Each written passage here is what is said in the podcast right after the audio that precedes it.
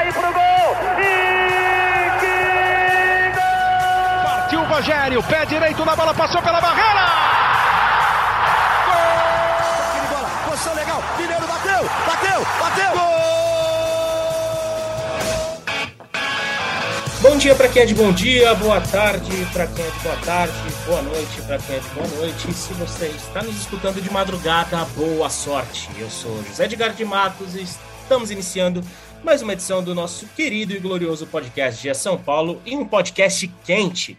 Quente porque o São Paulo viveu uma noite quente no Beira-Rio, um jogaço, uma equipe esfacelada, uma equipe desfalcada, uma equipe com garotos, com uma zaga de Copa São Paulo, encarou o Internacional no Beira-Rio, ficou três vezes atrás do placar, mas arrancou um 3 a 3 que só fortalece o time em uma semana importante. Afinal, na próxima quinta-feira, o tricolor começa a disputa das quartas de final da Copa do Brasil contra o América Mineiro, em partida a ser realizada no estádio do Morumbi. Hoje eu tenho aqui comigo a participação internacional, né? Tá chique demais. Nosso Caio Domingues, voz da torcida. Caião, tudo bem, meu amigo? Conseguiu dormir diante do fuso horário e diante da partida que o São Paulo fez contra o Internacional? Afinal, não faltou emoção ontem no Beira Rio. Seja bem-vindo, meu caro. Fala, Zé. Bom dia, boa tarde, boa noite a todo mundo que nos ouve. Obrigado mais uma vez pelo convite. Vim aqui procurar reforços, né? Mas por enquanto não estou conseguindo.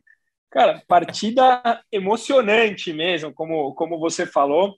É, e, e, eu acho que tem um ponto muito importante que a gente tem que falar, porque o São Paulo vem há três rodadas, pelo menos, com um time muito mexido, com zaga de Copa São Paulo, dessa vez até com goleiro de Copa São Paulo, mas tem uma evolução desde o jogo do Atlético Mineiro, que do Atlético Mineiro a gente gravou e falou: ah, foi um time que teve raça, um time que teve brilho, um time muito bem aplicado taticamente.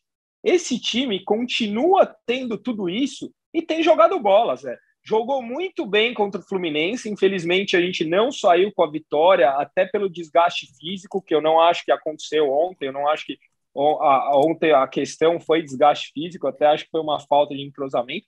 Mas é um time que está se impondo. É, fazer três gols no Inter, no Beira Rio, eu não sei se teve outra equipe que fez e não sei se terá outra equipe que vai fazer. O São Paulo, com um, time muito mexido, como a gente falou aqui, saiu três vezes atrás no placar, foi buscar as três vezes e não saiu com a vitória por um detalhe no finalzinho. Assim, se o, eu, eu até acho que o Luciano não esperava que o zagueiro fosse furar aquele carrinho, então ele quis bater para resolver primeiro o lance. O Wellington também teve uma escolha errada ali na frente do goleiro. O São Paulo poderia e deveria ter saído com a vitória. Então, assim, em termos de pontuação, não ajuda muito, mas esse time do São Paulo tem nos deixado orgulhoso. Não dá mais para a gente separar o, o, trabalho do Rogério das atuações de campo. É impressionante como ele está com esse elenco na mão. Você fez uma matéria muito bem feita, no GE até recomendo que, que as pessoas leiam. É exatamente isso. O, o, Rogério está com o grupo na mão e a gente começa a perceber que entra jogador, sai jogador, o time tem um padrão, o time tem uma aplicação tática e o time está jogando futebol. É isso. E, e diante, antes da gente elencar propriamente as virtudes do trabalho do Rogério, porque é algo que acho que a gente tem que explorar, né, diante de tudo que São Paulo tem apresentado, queria falar, perguntar para você, Caio, individualmente, né, das opções que, que estiveram em campo, é, quem que você destaca e principalmente o que, que você achou da estreia do Marcos Guilherme? Né? Marcos Guilherme foi um atual improvisado, né? Foi o ala esquerdo do time do São Paulo ontem e até que conseguiu, né, ter uma atuação discreta, mas acho que a questão de entrosamento ali não, não vai demorar muito ali para ele, né? Não, Zé, acho que foi uma atuação discreta, como você falou, mas assim, improvisado, como você também falou. Só que ficou claro que a gente agora tem mais uma opção de velocidade, né? O próprio Rogério falando na coletiva que colocou o Marcos Guilherme na ala para que o São Paulo pudesse atacar um pouco mais. A gente não tinha essa opção, ou é o Wellington ou é o Wellington, né? O Wellington que vem desgastado fisicamente, então precisa ser preservado em alguns momentos. Então, acho que é, a gente ganha como plantel uma boa opção. Eu não acho que ele vai resolver os problemas do São Paulo, não acho que ele vai entrar e fazer dois gols como ele fez na estreia na primeira vez, mas eu acho que ele nos ajuda em uma, em uma carência enorme do elenco, que é essa velocidade. Eu acho que isso ele conseguiu fazer no primeiro tempo. É, individualmente, eu acho que o, o Luizão já passa a ser uma opção. Eu acho que o, o Luizão já não é um improviso, como o Beraldo foi, como o Couto, a gente vai falar um pouco mais sobre ele. Eu acho que o Luizão passa a se firmar como uma opção do elenco. Ele tem feito boas partidas, muito seguro. Eu achei que o cartão amarelo foi muito mal aplicado ontem. Ele entra leal, ele é um, jogador que vai na bola, mas duro, sim. É um, me parece ser um ótimo zagueiro que o São Paulo vai revelando ainda é muito cedo, ainda vai, tá, vai ter oscilação. A gente falou do Pablo Maia aqui né, no começo do ano, estava jogando muita bola, teve uma oscilação e volta a jogar muito bem. Então, o, o, o que eu até peço, o que eu falei no nosso vídeo do, do Voz da Torcida, é que não dá para a gente achar que esses moleques vão resolver todos os jogos, vão ter a oscilação. Então, o São Paulo precisa sim trazer algumas peças pontuais, eu diria, para a zaga, eu diria também um goleiro, e mais uma opção para de velocidade aí. Mas o, o, me causa muito boa impressão essa molecada que o Rogério está pondo para jogar. Exatamente, e chama a atenção que o Rogério não tem medo de escalar essa molecada, né? O Rogério foi um cara que sabe muito bem o que é Cotia, viveu muito Cotia, né? Por, por toda a história que ele tem no São Paulo, e, e ele não tem receio de escalar esses caras, né? O, o Luizão, por exemplo, eu até perguntei isso para ele lá em Belo Horizonte, não sob o aspecto de ter colocado o cara numa fogueira, né? Mas basicamente o Luizão encarou o principal atacante do país naquele momento, que era o Hulk, né? E teve uma atuação de primeira, né? Ele e o Miranda ali, combinados juntos, foram muito bem naquele jogo. O Luizão novamente bem no jogo no Beira Rio, né? apesar dos três gols sofridos. E, e, e, só mostra que, que o Rogério né, confia muito nesses caras. E, e é isso que eu queria falar contigo, Caio. Acho que passou-se o tempo do torcedor poder querer questionar o trabalho do Rogério, né? Porque, pelo menos na minha visão de analista, de alguém né, que está vendo o dia a dia, que está cobrindo o São Paulo, o São Paulo está entregando muito mais do que pode entregar neste momento, principalmente diante dessa rotina de lesões, né? Eu acho que só mostra bem, ilustra bem o que você falou, né? O Rogério tem, tem um grupo na mão e ele consegue, eu acho que extrair o melhor de cada jogador, consegue extrair mais, a melhor versão de cada atleta. Você também concorda com isso? Você também acha que passou-se o tempo da corneta para cima do Rogério Ceni diante do trabalho que ele faz no São Paulo? Sem dúvida, e eu acho que antes de comentar sobre o Rogério, eu, um abraço para o Praz, uma menção honrosa também, você me perguntou quem mais poderia, eu lembrei do Thales. E eu lembrei do Thales porque você falou do Rogério. O, o Thales, nas primeiras participações dele no profissional, ele não tinha me chamado a atenção. Ah, tá bom, ok, um jogador aí, mais uma opção de elenco. E o Thales, nas últimas partidas, vem jogando muito bem. Ele vem me surpreendendo positivamente e eu acho que passa por isso que você está falando, por o Rogério conseguir extrair mais dos jogadores. O Thales hoje vem se firmando numa posição, ele foi titular nos últimos dois jogos no Campeonato Brasileiro, numa posição muito importante para o São Paulo, ali no meio de campo, em jogos grandes, né? A gente não, a gente tem que lembrar que o São Paulo entrou com esse time muito mexido contra o Atlético Mineiro, contra o Fluminense do Diniz, que muita gente está cravando como o melhor futebol do Campeonato Brasileiro, e contra o Inter no Beira-Rio. Então não é que a gente tem feito essas experiências em jogos tranquilos, não, muito pelo contrário, São Paulo tem feito essas experiências contra adversários robustos e os jogadores têm correspondido. Então, assim, eu até sou chamado de passador de pano do técnico, hoje eu faço a faxina completa para ele. É o pano, é o, é o aspirador, é a vassoura, o que quiser eu estou passando para o Rogério, porque o cara tá com o grupo na mão. Hoje o São Paulo é o time do Rogério. Eu acho que ele faz hoje com essa molecada o trabalho que ele fez no Fortaleza. Ele consegue extrair dos jogadores mais do que o elenco conseguia entregar na mão de outras pessoas. Obviamente, eu acho que é, não tem como, por exemplo, a gente não exaltar o início do Dorival Júnior no Flamengo, né? Tem, o Flamengo visivelmente evoluiu e tem apresentado resultados expressivos né, nesse início de trabalho. Mas eu, você acha algum absurdo a gente colocar que o Rogério é o principal técnico brasileiro no momento? Obviamente, não citando o Tite da seleção, né? Mas entre os técnicos brasileiros que estão na Série A, você vê alguém com um trabalho melhor do que o Rogério? Ah, eu acho que eu vou ser cornetado aqui até a morte, mas eu acho que o. Eu já até sei também... quem você vai falar. É, o Rogério e o Diniz estão fazendo. Hoje são os dois melhores técnicos do Brasil os dois que extraíram do elenco do São Paulo muito mais do que o elenco poderia entregar. Acontece que o, o, o Diniz, até o momento, não conseguiu concluir um trabalho a longo prazo. O Rogério já deu mostras de que consegue sustentar um trabalho por mais tempo. Então, eu diria que hoje são os dois principais técnicos do Brasil, sem dúvida. Não, e eu acho que o Rogério te, consegue até extrair um pouco mais, né, Caião, por conta de, das dificuldades que ele vem enfrentando. A gente já bateu essa tecla alguns, algumas vezes nesse podcast, muitas vezes também chamam nós de passadores de pano, mas que clube das primeiras ligas mundiais tem quatro jogadores que precisam passar por operação que tiram da temporada no mesmo, no mesmo ano. O Rogério teve, é. né? O Caio, o Luan, o Arboleda, né? Teve o, o Sara, né, que passou por cirurgia que já saiu do São Sendo Paulo. que três deles eram pilares do time, né? O Arboleda, inquestionável, o Sara, a gente falava aqui do Sara no começo do ano, e o Luan era o, o grande o nome do, ideal. Do... É, exato. Então, assim, três protagonistas, né? Exatamente. O próprio Rogério Ceni fala que nas condições ideais o Luan é o titular da cabeça de área dele ali, né? por característica, por nível de jogo e por, né, por pelo que ele já apresentou também com a camisa de São Paulo. Então, é algo algo incrível realmente que o Rogério tem feito. É um trabalho acima da média. Se for um trabalho de não é um trabalho de reconstrução de São Paulo, né? Isso é inegável. Mas foi um trabalho no ano passado para apagar incêndio e simplesmente evitar o vexame do rebaixamento. Esse é um ano de construção do Rogério, né? Um ano em que ele vem colocando, é, talvez tornando o trabalho mais autoral, né? E vem apresentando resultados importantes, porque é, nas Copas o São Paulo atingiu seu objetivo no, na Copa do Brasil, que era as quartas de finais.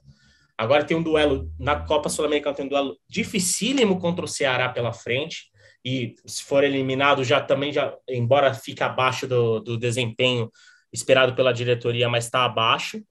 Então é, é, é engraçado que, que, que, o Rogério consegue, mesmo com todas as dificuldades, mas com talvez com peças é, que encaixem mais no seu jogo, ao contrário do ano passado, em que ele herdou muita coisa do trabalho do Crespo, né? Acho que o Benítez é o maior símbolo disso, né? Porque quantas vezes o torcedor cobrava que o Rogério utilizasse o Benítez, e hoje é, o, acho que o torcedor São Paulino e a torcedora São Paulina sabem que o Rogério estava certo em relação ao Benítez, inclusive nós também estávamos certos, é. pelo que falávamos nesse podcast. Então, o, o, Rogério consegue ter um trabalho mais autoral e consegue apresentar resultados e desempenho. E eu acho que o principal, não sei se você concordar comigo, é, e que é uma coisa que eu mais observo nos técnicos, mais do que, obviamente, os resultados impressionantes, por exemplo, o torcedor do São Paulo, né, tão machucado nos últimos anos, vai lembrar para sempre do, vai lembrar durante muito tempo do fato de ter eliminado o Palmeiras no Allianz Parque, mas o que mais interessante eu vejo nesse trabalho do Rogério é o quanto ele está potencializando jogadores. É, a, a, gente falou da corneta sobre o Rogério, que não, acho que não deve existir no momento, e eu e você concordamos. Falamos do Luizão, que entrou bem, mas alguns nomes, como, por exemplo, Igor Gomes, subiu muito de desempenho com o Rogério e hoje é, praticamente impossível a gente imaginar um São Paulo ideal sem a presença dele entre os 11.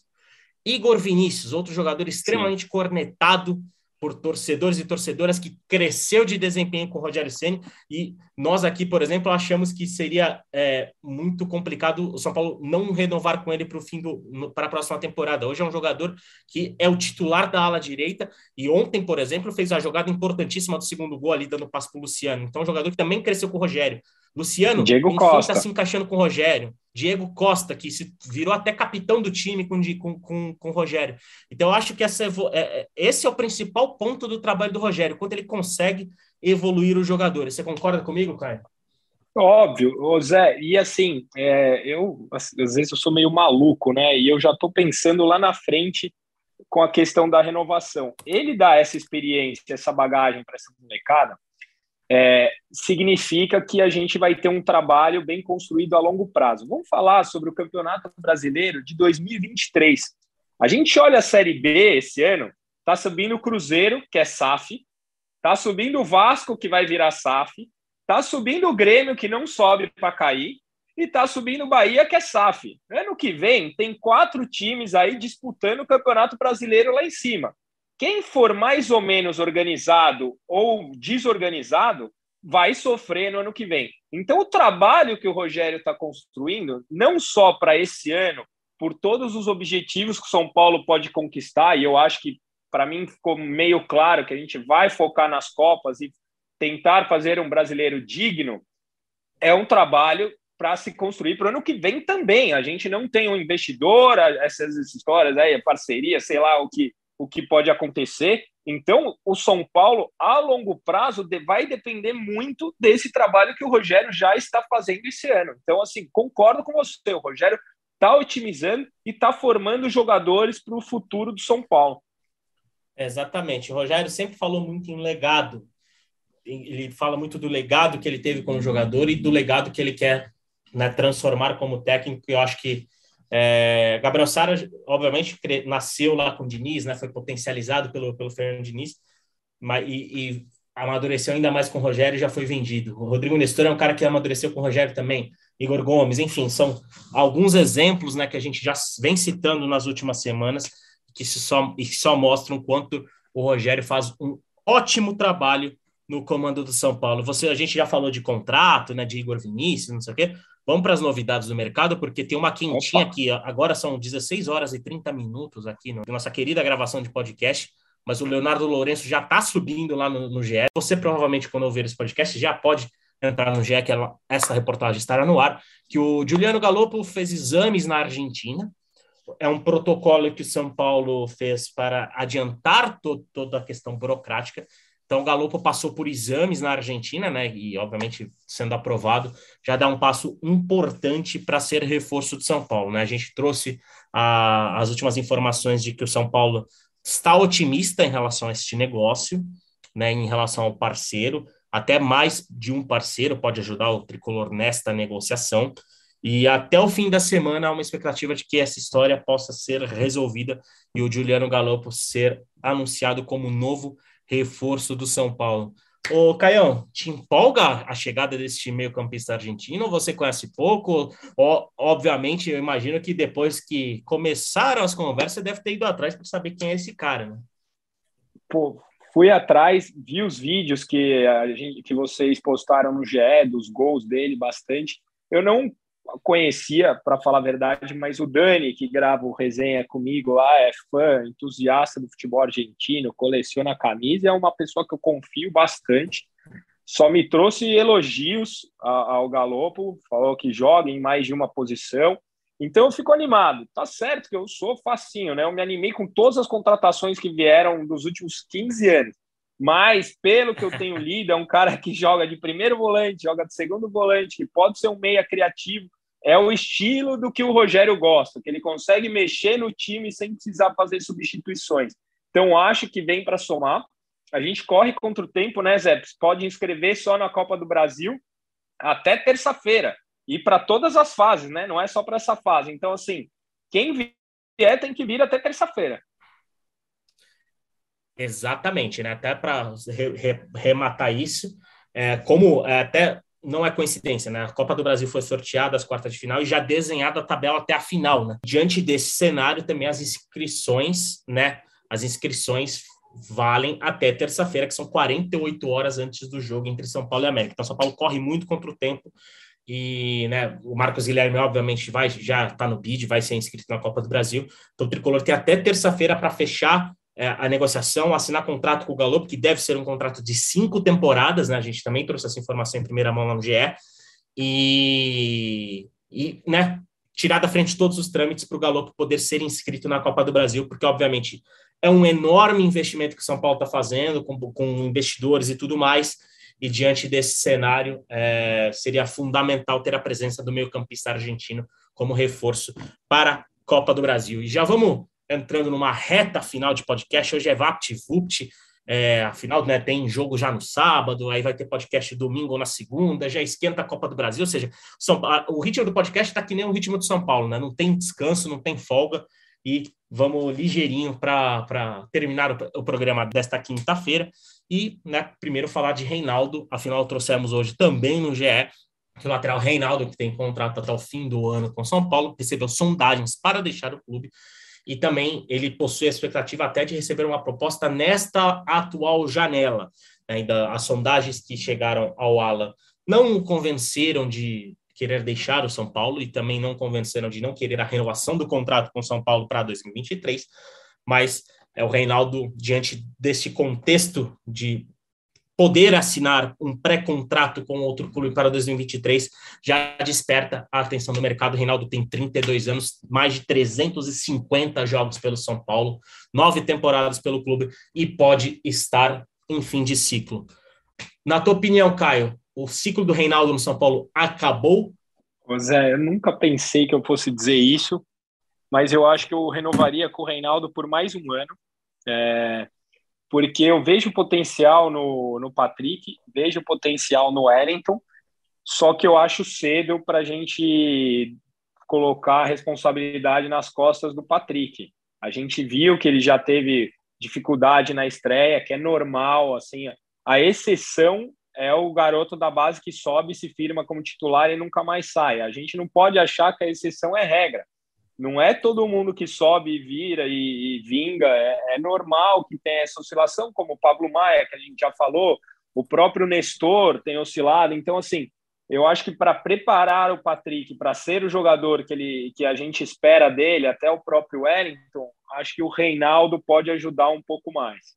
É, é isso. É isso que a diretoria, obviamente, vai avaliar, né? Toda e Provavelmente as negociações de renovação ou de saída desses caras mais veteranos, né, no caso Reinaldo, Miranda, Éder e Rafinha, é, essa conversa vai ficar mais para setembro, outubro, né, quando chegar numa reta final de temporada e São Paulo basicamente ter os seus destinos é, definidos nas três competições, né? Lembrando que a temporada é mais curta esse ano por conta da Copa do Mundo do Catar que começa em novembro. E já, né, vamos para a reta final desse nosso podcast. Só para arrematar que Reinaldo recebeu sondagens e o Galopo está mais perto. São Paulo tem, está otimista e pode até neste fim de semana fechar a contratação do meio-campista argentino. Meu lado, o torcedor quer saber: tem algum zagueiro, goleiro em vista? A gente pode ter esperança até terça-feira ou esquece? Eu, sinceramente, acho muito difícil, viu, Caio? Porque todo o foco do São Paulo está no Galopo, porque é uma operação bem complicada. Né? O São Paulo tem que convencer os patrocinadores a investir nessa negociação. Aliás, o São Paulo até não descarta ter mais de um do seu parceiro para conseguir fazer esse investimento, tanto que não está fechada ainda a operação. São Paulo e Banfield ainda discutem é, o quanto né, o clube argentino vai ser ressarcido pelo Galopo.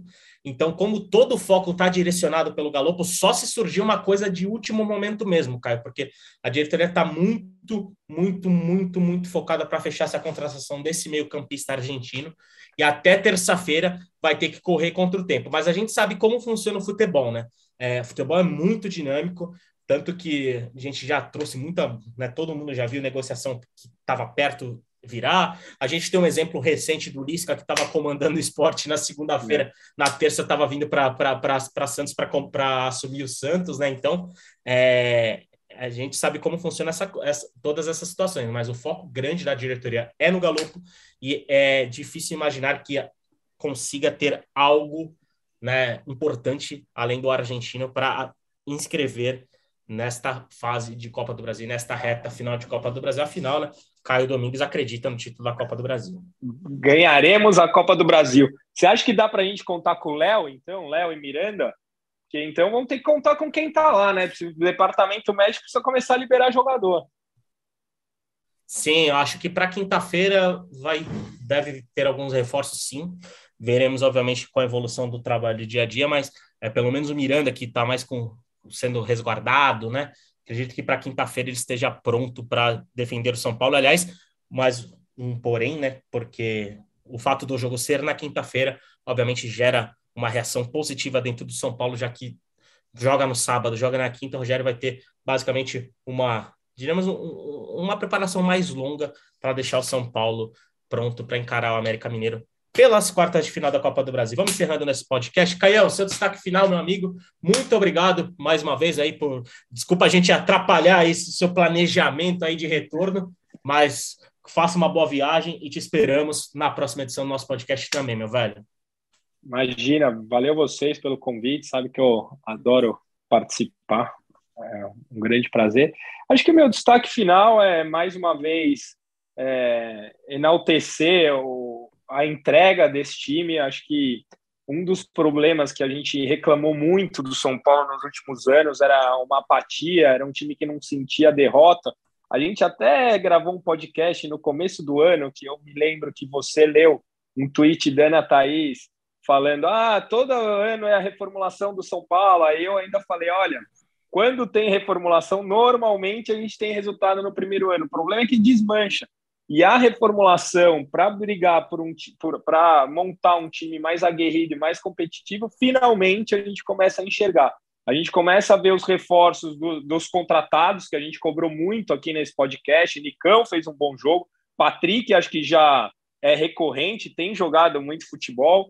Então, o Rafinha de titular, ajudando até como terceiro zagueiro, o Jandrei fazendo falta. Então, o, o, o, perfil do time mudou e os reforços que chegaram começam a aparecer como soluções. Então, a gente começa a perceber um São Paulo com a cara que a gente gostaria. Então, é enaltecer esse espírito de luta e, e o trabalho do Rogério. Maravilha, Caião. Muito obrigado mais uma vez por estar conosco. Só dois últimos destaques, duas últimas pinceladas antes da gente encerrar o nosso podcast. A Procuradoria do Superior Tribunal de Justiça denunciou São Paulo por gestos racistas de torcedores. O clube pode ser multado e os torcedores impedidos de ir a estádios por até dois anos. Né? O São Paulo foi denunciado no artigo 243G, que trata da prática de ato discriminatório relacionado a preconceito em razão entre outras coisas, de cor. É, a informação foi primeiramente publicada pelo jornal o Globo e nós já reproduzimos no GE. São Paulo na mira do Superior Tribunal de Justiça por um caso que aconteceu no último fim de semana de torcedores que, né, lamentavelmente, é, cometeram atos racistas, fizeram gestos de injúria racial contra fãs do Fluminense. Né? O Superior Tribunal de Justiça colocou o São Paulo na mira. E também um último detalhe: a CBF alterou a data do clássico entre Santos e São Paulo em virtude né, do jogo entre São Paulo e, e, América Mineiro, na verdade, o jogo entre América Mineiro e São Paulo, pela volta das quartas de final da Copa do Brasil, está né, tá marcado para o dia 18 de agosto, o duelo entre Santos e São Paulo, que a princípio estava marcado para o dia 20 de agosto, às quatro e meia da tarde, foi remanejado para o dia 21, às 18 horas, na Vila Belmiro. Então, Santos e São Paulo na Vila, dia 21 de agosto, um domingo, às 18 horas, na Vila Belmiro. Com essas duas últimas informações, eu, José Edgar de Matos, setorista do São Paulo aqui no GE, encerro mais uma versão do nosso podcast, agradecendo a participação do Caio, agradecendo a Vitória, que está aqui nos bastidores, e principalmente a você, São Paulino, e a você, São Paulina, que está conosco aqui mais uma vez. Te convido para continuar conosco nas páginas do GE São Paulo e também nas próximas edições de podcast na próxima semana, início da próxima semana, estaremos de volta aqui com vocês. Então, um beijo no coração e um abraço na alma.